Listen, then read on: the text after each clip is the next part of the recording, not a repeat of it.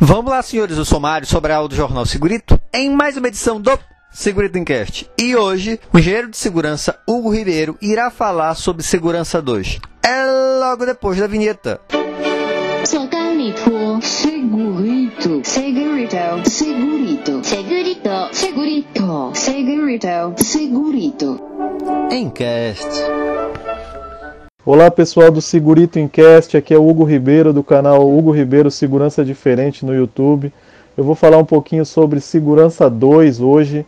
É, vocês podem ter ouvido falar bastante aí nisso, está muito na moda aí as novas visões de segurança.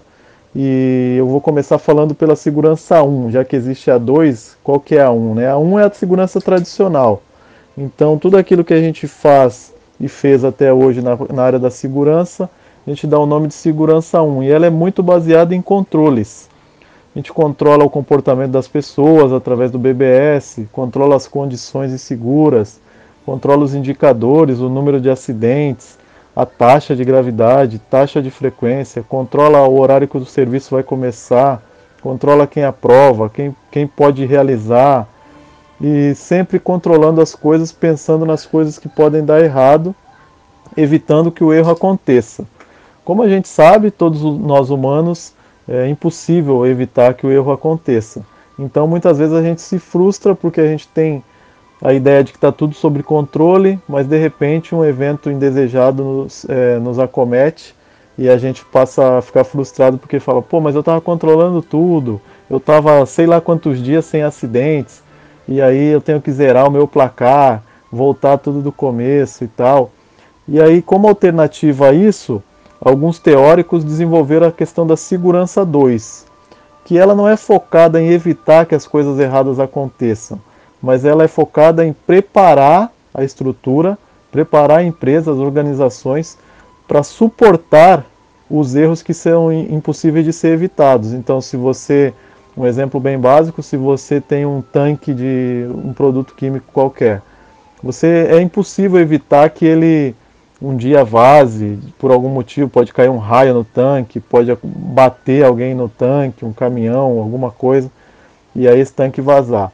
Como você não pode evitar que isso aconteça, impedir que isso aconteça, você coloca um DIC. Então esse DIC ele é uma, é uma capacidade que você está dando ao sistema para resistir quando a falha acontecer. E o segundo ponto é que ele vê, a, a segurança 2 vê, enxerga os operadores como fonte de solução não como fonte de problemas. Normalmente na segurança tradicional, quando alguma coisa dá errada, a gente logo procura alguém para culpar. Quem que errou? Normalmente é a última pessoa que tocou no equipamento ou na máquina que, que falhou, que deu problema, que acidentou alguém. E aí essa pessoa é retreinada, recebe uma reciclagem e tudo mais. E você não consegue garantir que uma outra pessoa, ou até aquela mesma, sofra um acidente no mesmo local ou que algo muito parecido aconteça porque você tentou resolver consertar a pessoa e não o sistema. Enquanto que a segurança 2 ela foca em ver as pessoas como solução. E como que você faz isso? Trazendo-as para participar do debate de construção das atividades seguras.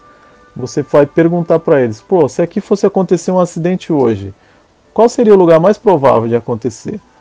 E muito provavelmente eles vão te apontar algum local que eles já têm conhecimento que algo pode dar errado, mas eles não têm a liberdade, a segurança de falar, porque a gente foca sempre em ter número zero, acidente zero, nenhum acidente.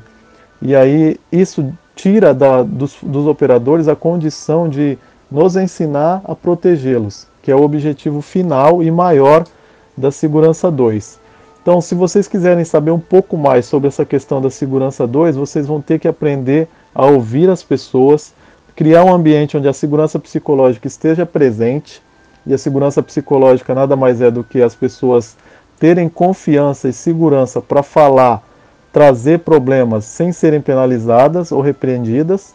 E aí, quando esse ambiente tiver essa condição de confiança, de abertura entre os profissionais, eles mesmos trarão para os profissionais de segurança uma situação onde vocês vão aprender, as empresas vão aprender a se proteger com o apoio desses colaboradores e não com eles tendo medo, eles temendo que algo errado possa acontecer e que eles possam ser culpados. E outra questão é a questão de você poder aprender quando as coisas dão certo. Eu sempre conto uma, uma história de José do Egito da Bíblia, uma história bem famosa que todo mundo conhece e que serve muito para exemplificar essa situação. Que é, ele teve o sonho das vacas, né, e daí vem a, o ditado das vacas gordas e vacas magras, e aí quando ele viu as vacas magras é que faltaria alimento, nas vacas gordas era época de fartura. Então ele aproveitou a época de vaca gorda e guardou tudo que ele pôde e quando, vieram as, a época, quando veio a época ruim, a época das vacas magras, ele era o único, o Egito no, no caso, era o único lugar que tinha suprimentos para resistir àquela fase ruim. Então a segurança 2 é isso, você quando está tudo bem, quando nenhum acidente acontece, quando seus números estão todos lá embaixo, tudo zerado, a gente tende a achar que está tudo bem e aí baixar a guarda na segurança tradicional. Ou sair comemorando tantos dias sem acidentes quando na verdade você deveria estar aproveitando esse momento para encher o seu celeiro, se preparar, reforçar suas capacidades de resistência, criar uma resiliência para sua empresa, porque uma hora o evento vai acontecer, o evento indesejado vai acontecer e vai te trazer problemas, e aí você tem que estar preparado para receber isso.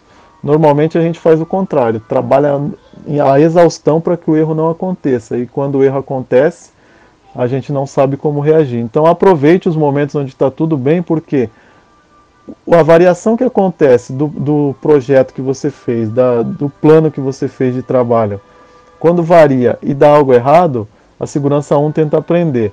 E quando varia e dá certo, a gente perde a oportunidade por achar que o nosso plano deu certo. Na verdade, os dois foram adaptados pelos operadores. Tanto o plano que deu certo foi adaptado, quanto o plano que deu errado foi adaptado. Mas a gente tenta aprender, a gente tenta corrigir só os erros e não aprende a corrigir as variações que, que deram certo ou ter sucesso nas variações que deram certo. Se vocês quiserem saber mais, entrem lá no meu canal, Hugo Ribeiro Segurança Diferente no YouTube, tem o Segurança Diferente também em podcast, e eu espero ter contribuído.